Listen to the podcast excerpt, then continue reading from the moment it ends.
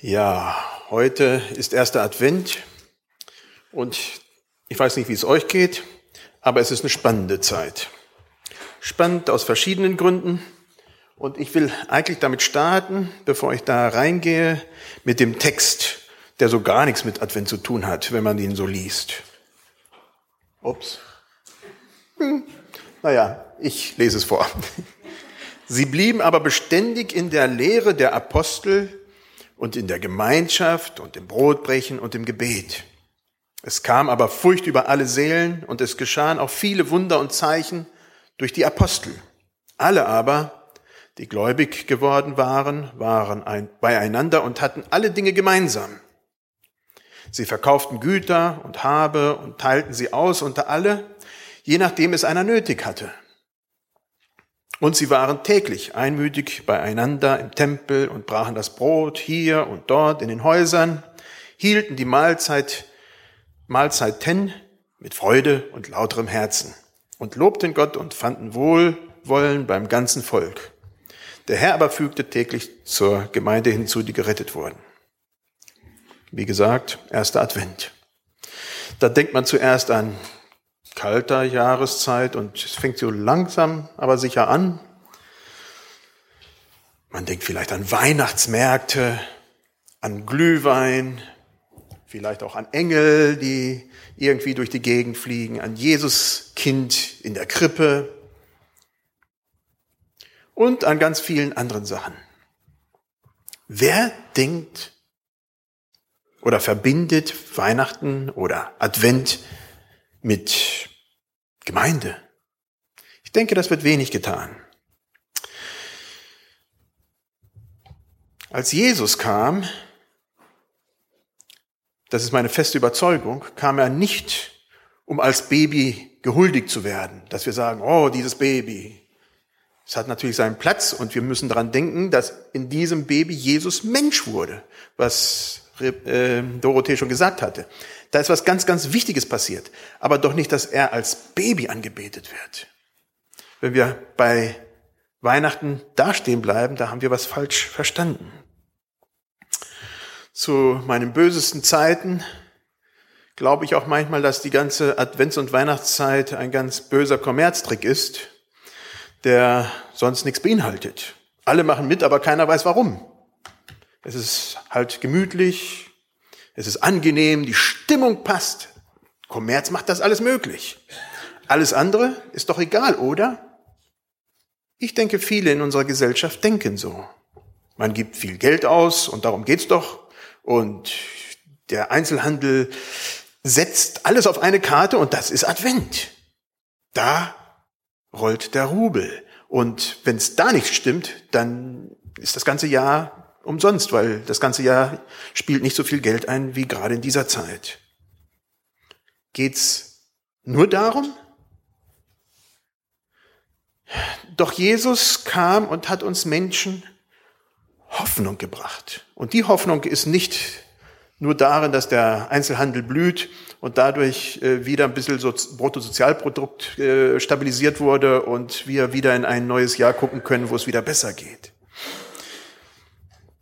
Ich denke, die Hoffnung, die Jesus gebracht hat, war die Gemeinde.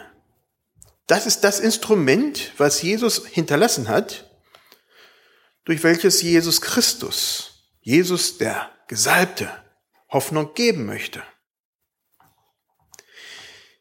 Jesus kam als Baby zwar, aber er kam mit einem Auftrag auf diese Erde. Sein Auftrag den verkündigt er sehr, sehr früh, Johannes vor ihm. Das Königreich Gottes ist nah, das Reich Gottes, je nachdem, ob Matthäus, Markus, Lukas oder Johannes. Das Himmelreich, Matthäus, ist nah, kehrt um, kehrt um und glaubt an das Evangelium, an die gute Nachricht. Das Reich Gottes sollte auch nach Jesu Leben weitergeführt werden. Advent, das ist die Hoffnung dass diese gute Nachricht weitergeführt wird. Das Judentum war bis dahin das Werkzeug, das Gott gebraucht hatte, um den Menschen seine Liebe zu zeigen. Jesus hatte Abraham berufen Und 1. Mose 12, 1 bis 3, klar gesagt, du sollst ein Segen sein. Für alle, für das ganze Volk. Und du wirst eine große Nachkommenschaft haben. 1. Mose 18, 18, Wiederholung. 1. Mose 21, Wiederholung. Immer wieder. Du wirst ein Segen sein. Nun, mit Jesus, das haben wir auch letzte Woche gehört, in seinem Stammbaum schon alleine hat es nicht so ganz gepasst. Da war auch schon mal eine Ruth dabei, die eigentlich überhaupt nicht dahin gehört, weil die eine Moabiterin war. Äh, da stimmte das alles schon nicht so ganz. Die Rahab, die da drinnen erscheint, das hat den Juden überhaupt nicht gepasst. Das sollte rein sein, ethnisch rein sein.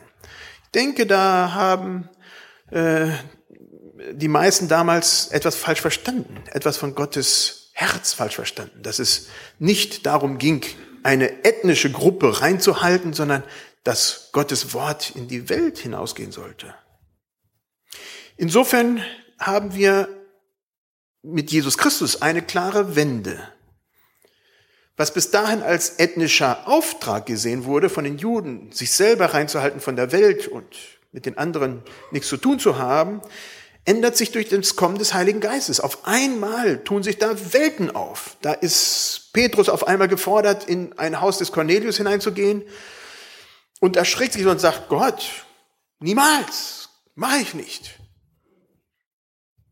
Und dann sagt der Herr zu ihm, nenne nicht unrein, was ich dir als rein sage. Also durch das, die Kraft des Heiligen Geistes ändert sich was und Jesus baut auf dieses etwas seine Gemeinde, seine weltweite Gemeinde. Diese Gemeinde ist eine Gemeinschaft von Menschen. Guckt euch um, was hier so alles sitzt, rechts und links.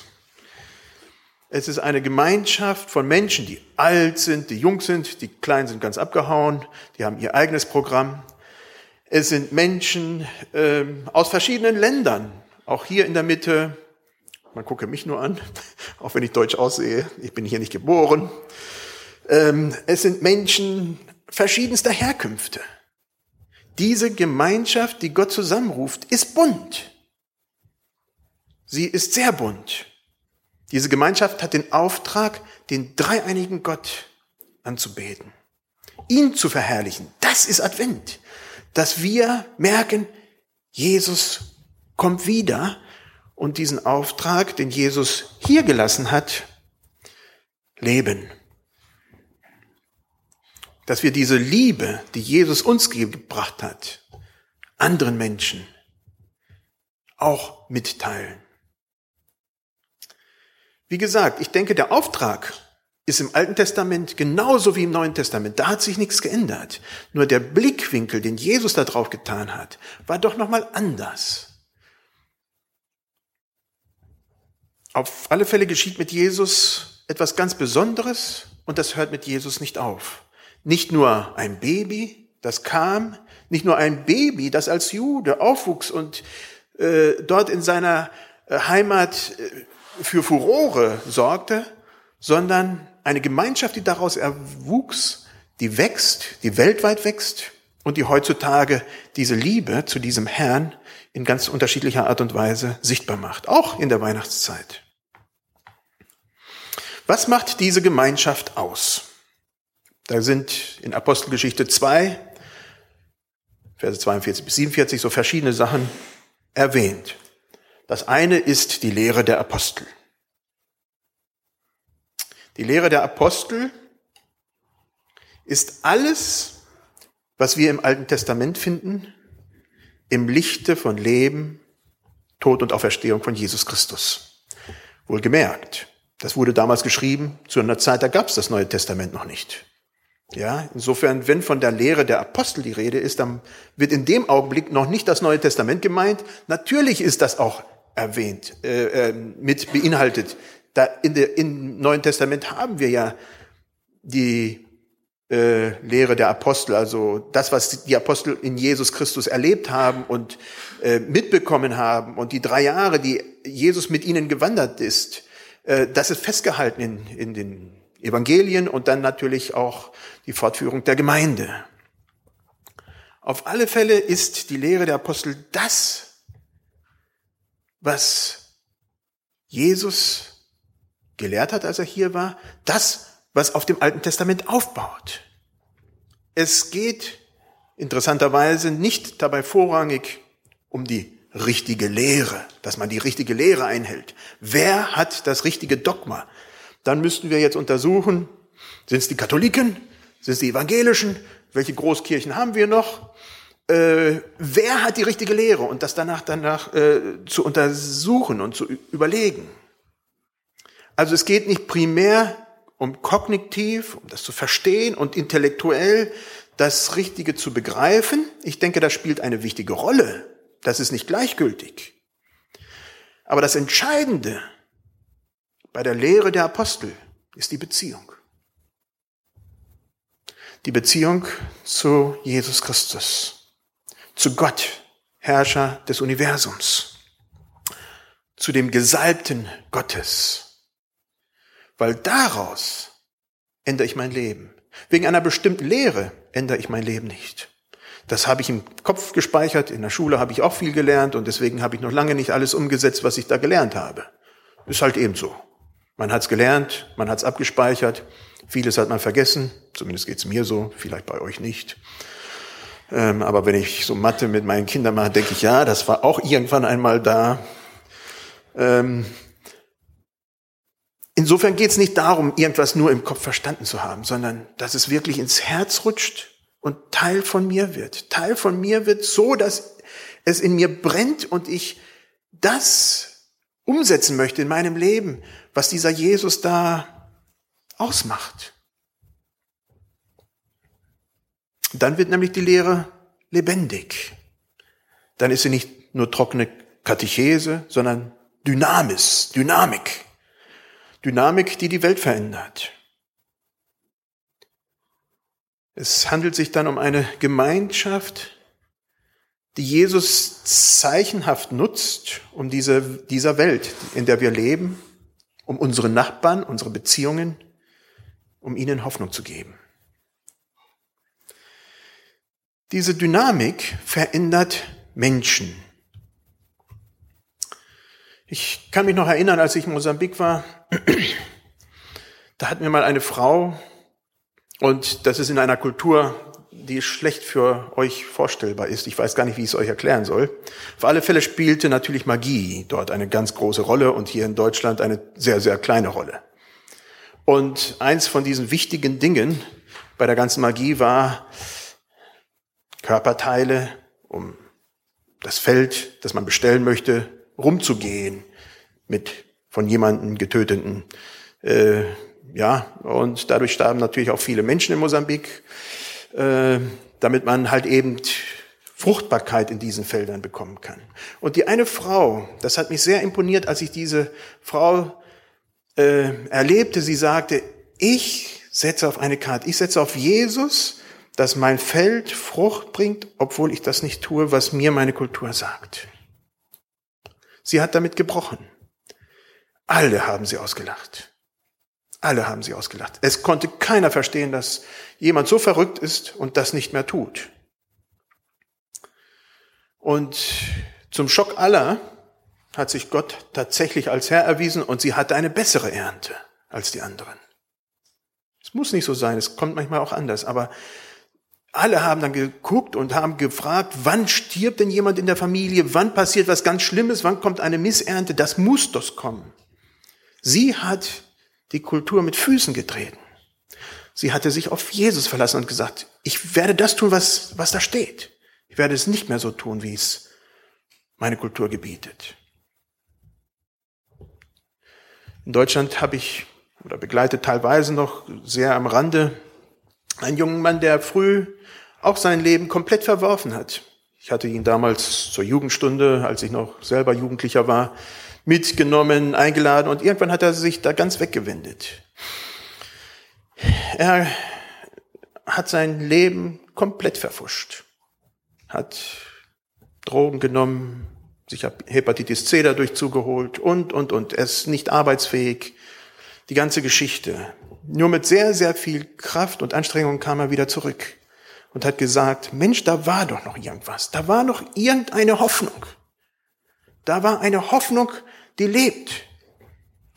Und schlussendlich kam er dann zurück und rief äh, nach meinen Eltern und nach mir, als er äh, dann schlussendlich eigentlich äh, im Krankenhaus war und man darauf gewartet hat, dass er stirbt. Dieser Michael äh, hat es dann geschafft. Vieles ist in seinem Leben kaputt. Sein Teile des Gehirnes dadurch natürlich schon stark in Mitleidenschaft genommen. Aber er weiß sich trotzdem in dieser Hoffnung getragen, hat sein Leben geändert, sieht wieder Land in Sicht, wo für ihn eigentlich nur noch der Tod Erlösung bringen konnte. Wo er gar nicht davon abgeschreckt war, weil das Leben so schlecht geworden war. Hoffnung und Dynamit, weil Menschen auch dieses Leben dann sehen und sagen, da habe ich eigentlich nichts mehr von erwartet. Es war alles kaputt. Was Jesus zusammen, na, warum will er nicht weiter? Was Jesus da gestaltet, ist eine Gemeinschaft, eine neue Gemeinschaft. Und wenn man den Text einseitig liest, könnte man glatt denken, die ersten Christen hätten alle ihre Arbeit aufgegeben und wären nur noch zusammen gewesen. Nur noch zusammengehockt, es war alles so kuschelig, schön und die Arbeit vergessen. So könnte man den Text in Apostelgeschichte 2 auch lesen, aber das ist, denke ich, nicht gemeint. Sie waren nicht nur noch im Tempel, sie waren nicht nur in den Häusern, sie haben auch ihren Arbeiten, äh, sie sind ihren Arbeiten nachgegangen und haben ihre Aufgaben wahrgenommen. Der neu gefundene Glaube an diesen Christus, nach 450 Jahren, wo kein Heiliger Geist mehr gesprochen hatte, wo das Volk gewartet hatte, eine große Sehnsucht hatte, dass wieder Gott spricht, dann zu erfahren, da, in Jesus Christus ist Gott zu uns Menschen gekommen. Das hat sie zusammengetrieben. So oft sie konnten, kamen sie zusammen, um mehr von diesem Christus zu hören, von den Aposteln, die ja nun jeden Tag mit dem zusammen waren, und um Gott zu loben. Mal trafen sie sich im Tempel, mal in den verschiedenen Häusern. Zu diesem Zeitpunkt waren es ja schon einige tausend. Das muss man sich ja mal vorstellen. Am ersten Tag waren es gleich 3000 und dann kamen ja noch ganz viele jeden Tag hinzu. Ähm, also, das wäre, wenn alle wirklich ihre Arbeiten gelassen hätten und äh, in dieser Art und Weise zusammengekommen wären, eine logistische Überforderung gewesen. Das muss man sich ja mal vor, heute vorstellen. Wenn das mal wirklich heute passieren würde, das würde schwierig klappen. Deswegen, sie versammelten sich mal im Tempel, mal in den Häusern und in den Häusern passen nicht gerade Tausende von Leuten rein. Also zumindest bei uns nicht. Also sie kamen, um Gemeinschaft zu pflegen, das war ihnen wertvoll. Sie verkauften, wenn nötig, das, was sie hatten, um denen, die nicht hatten, und Jerusalem hatte eine große Menge an armen Leuten. Die kamen von den verschiedenen Städten und Umgebungen immer wieder zurück nach Jerusalem. Viele kamen und kommen auch heute noch in ihrem Alter als Rentner dorthin. Und das ist natürlich für so eine Stadt eine große Herausforderung. Und das war auch damals so. Viele waren ja in der Gefangenschaft nach Babylonien verschleppt worden. Aber das Lebensalter, das wollten sie doch in der heiligen Stadt erleben. Und insofern waren viele Arme da. Und die Gemeinde hat sich darum gekümmert. Und viele hatten dafür dann ihre Sachen veräußert. So intensiv, wie diese Gemeinschaft damals gelebt wurde, wird sie uns später in der Bibel nicht mehr berichtet. Ich denke, das hat seinen Grund. Es war vielleicht auch eine Überforderung, äh, wenn man das so intensiv betreibt. Aber trotzdem bleibt es klar, was eigentlich dieser Jesus Christus da wollte. Die Menschen einmal zu Gott auszurichten und untereinander auszurichten. Wie ist es bei euch? Gibt es ein Genug von christlicher Gemeinschaft, wo man dann sagt, ja, jetzt habe ich genug, jetzt brauche ich erstmal Abstand, jetzt brauche ich Pause. Genügt es euch vielleicht, wenn ihr sagt, einmal im Monat diese christliche Gemeinschaft und danach brauche ich Pause? Oder vielleicht sogar seltener? Ich bin persönlich davon fest überzeugt, das ist meine Meinung, dass solche Pausen der Gemeinschaft mit einem hohen Preis erkauft werden. Wir distanzieren uns zunehmend voneinander. Das passiert automatisch. Das macht man nicht absichtlich. Aber wir kommen auch nicht unter die Lehre der Apostel. Wir kommen nicht mehr unter dem Wort. Und man könnte jetzt Hebräer 11, 24, 25 zitieren oder andere Verse. Ähm, da wird das doch davor gewarnt. Korrektion untereinander geschieht nicht mehr. Wir werden nicht mehr aufgebaut. Manchmal geschieht natürlich auch das Gegenteil in der Gemeinde, dass man wirklich immer traktiert wird. Das geschieht auch. Äh, es ist kein heiliger Club, besser gesagt ein heiliger Club mit, mit unheiligen Nebenerscheinungen. Es ist, wir sind noch nicht im Himmel, aber es ist trotzdem die Hoffnung, die Jesus uns gibt. Dieses Distanzieren geschieht, ist ein schleichender Prozess und bald, denke ich, mit diesem schleichenden Prozess ist uns auch der Glaube vielleicht nicht mehr ganz so wichtig. Dann entscheiden wir, wann wir diese Gemeinschaft brauchen und wann wir diese Gemeinschaft nicht brauchen, wie viel und wie viel nicht, wo und wo nicht und mit wem und wem nicht. Auf einmal ist es dann nicht mehr der Herr, der im Zentrum steht, mit seiner Gemeinde, die er möchte, sondern wir, die wir unsere eigene Gruppe bauen. Immer weniger er und immer mehr wir. Das Thema hatten wir, haben wir nicht nur hier, das Thema haben wir unter den ganzen Leitern von Karlsruhe öfter mal bewegt, äh, dass das natürlich äh, auch um sich kreist, dass man natürlich gerne hin und her äh, geht und mal sich seine eigene Gemeinde baut, indem man überall Gemeinde hat. Ähm, ja, das ist für alle so ein bisschen problematisch. Brotbrechen, das ist auch eins von diesen Elementen, äh, was da ist, was hier angesprochen wird. Sie blieben gemeinsam in der Apostellehre, im Brot, in der Gemeinschaft, im Brotbrechen und im Gebet. Beim Brotbrechen gibt es zwei Elemente. Brotbrechen steht für innige Gemeinschaft, für Anteilnahme, für Miteinander. Das kann man sich so vorstellen, dass man in, ja, miteinander sich einlädt und in den Häusern Gemeinschaft pflegt. Miteinander isst. Jesus war immer wieder bei den Leuten, hat mit ihnen gegessen, hat mit ihnen gefeiert. Dabei lernt man sich besser kennen. Man teilt sich mit, man spricht miteinander. Man teilt auch seinen Glauben, seine Zweifel, seine Fragen. All das hat seinen Platz da. Bei miteinander verbrachten Mahlzeiten passiert sehr viel. Man sitzt ja nicht nur zusammen und starrt sich an oder auch nicht und sagt kein Wort. Ich habe bis jetzt nur ein, eine Familie so kennengelernt, die das in, in, nach dem Gebet, auch noch eine christliche Familie, das muss man sich mal vorstellen, nie miteinander gesprochen hat. Kam, setzten sich an Tisch, es wurde gebetet und danach war Silencio, Ruhe. Nie wurde miteinander geredet. Man verstand sich nicht. Aber das ist eher selten, zum Glück. Das ist schon eher eine sehr exotische Ausnahme. Hoffe ich zumindest. Also bei miteinander verbrachten Mahlzeiten, da geschieht was.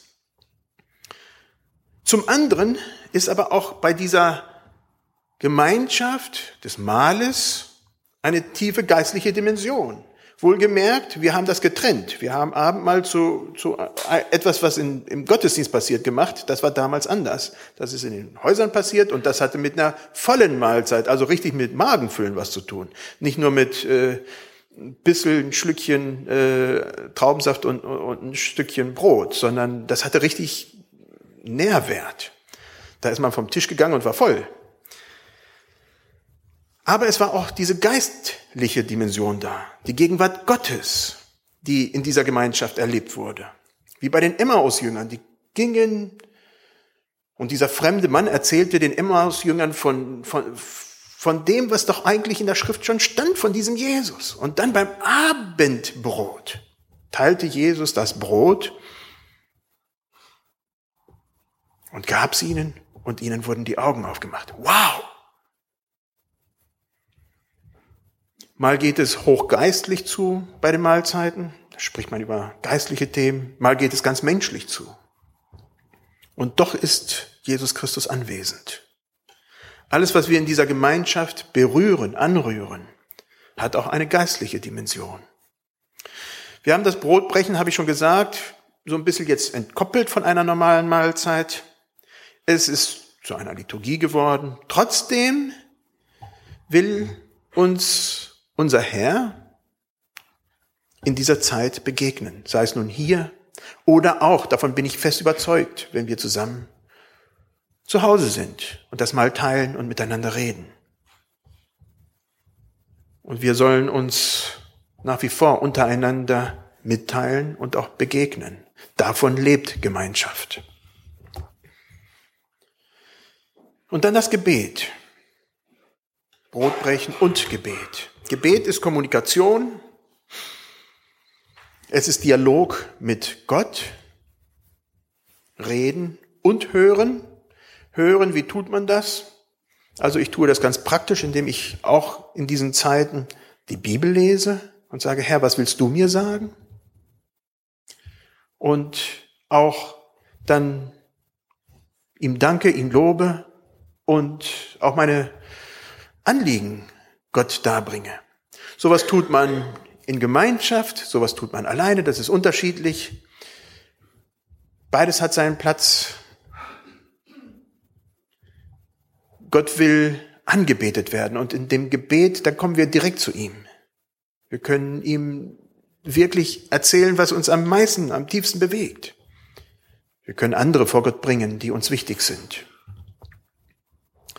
Wir wissen, dass Gott Gebete erhört, nicht immer so, wie wir es gern hätten.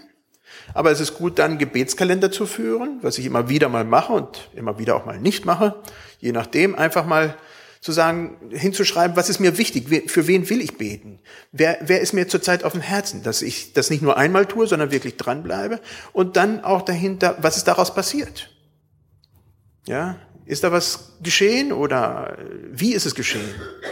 Nicht, weil ich jetzt erwarte, dass da Wunder geschehen, sondern einfach zu sehen, ja, was ist, dem, dem hinterhergehen zu können, was, was äh, geschieht mit diesen Gebeten. Im Gebet verbringen wir Zeit mit Gott.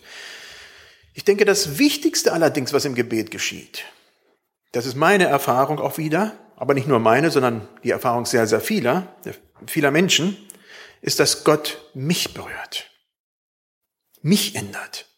Es ist nicht so, dass ich, äh, und das habe ich auch schon viel gemacht, im Gebet sage, Herr, dieser Person, kannst du nicht mal da was ändern? Ja, äh, da stört mich dies und jenes oder da soll doch jenes passieren. Und schlussendlich führt es dazu, dass ich verändert werde und ich meine Einstellung verändere und ich mein Verhalten ändere. Das ist das, was im Gebet geschieht.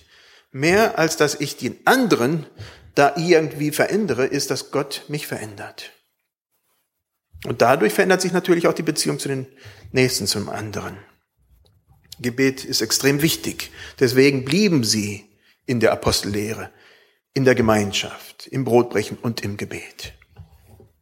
Jesus will diesen Kontakt zu uns. Wo geschieht Gebet bei dir? Bei euch? Mal alleine, wo geschieht das da? Und wo geschieht es in Gemeinschaft? Es gibt verschiedenste Plätze und ich wünsche mir, dass ihr das erlebt. Was wird dich in dieser Adventszeit vereinnahmen? Die Jagd nach Geschenken und Plätzchen? Das ist nichts Verkehrtes.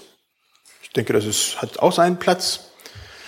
Und meine Kinder mögen das. Und äh, auch wenn ich das äh, vielleicht nicht so teile, sind wir trotzdem dafür, dass die Kinder sich freuen dürfen. Und, und, und ja, und das hat auch halt eben seinen Stellenwert. Aber wenn das alles war, dann bin ich fest davon überzeugt, dann ist das zu wenig. Und deswegen erfahren viele, deswegen, deswegen passieren zwei Dinge.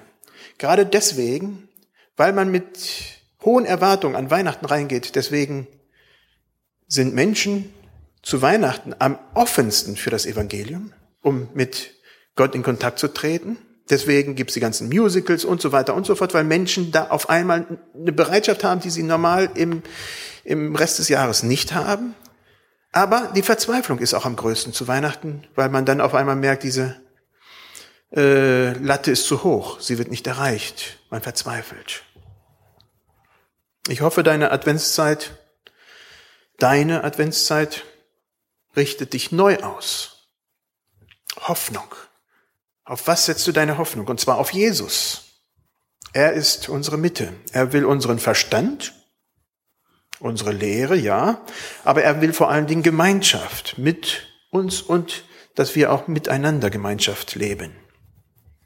Jesus ist derjenige, der uns zu seinem Tisch einlädt, sei es zum Abendmahl, aber ich bin auch fest davon überzeugt, dass er derjenige ist, der uns zu, zu seinen Mahlzeiten an unserem Tisch einlädt. Es ist sein Brot, das wir essen. Es ist nicht das, was wir erzeugt haben. Es ist das Essen, was Gott uns in irgendeiner Art und Weise gibt. Gott lädt uns immer wieder zu seinem, zu seinem Mahl ein. Es sind Stärkungen, die dadurch geschehen. Es ist Gemeinschaft, die dadurch geschieht. Und dann noch das Gebet. Es ist eine unsichtbare Realität. Man sieht sie nicht, wenn man betet, aber mit sichtbaren Konsequenzen. Das ist Gemeinde. Eine neue Gemeinschaft, eine Hoffnungsgemeinschaft, wie ich schon gesagt habe, mit Flecken und Runzeln. Sie ist nicht perfekt. Wir sind noch nicht da angekommen. Aber wir haben diese Hoffnung. Wir haben diesen Advent, dass Jesus wiederkommen wird. Und da wird es dann komplett so sein, wie wir uns das vorstellen können. Oder besser gesagt, wie wir uns das, also ich nicht vorstellen kann. Es wird schöner sein. Es wird herrlicher sein. Es wird perfekt sein. Bis jetzt sind wir auf dem Weg. Mal besser, mal schlechter. Aber dann werden wir es erreicht haben. Da sehne ich mich danach. Lass uns zusammen beten.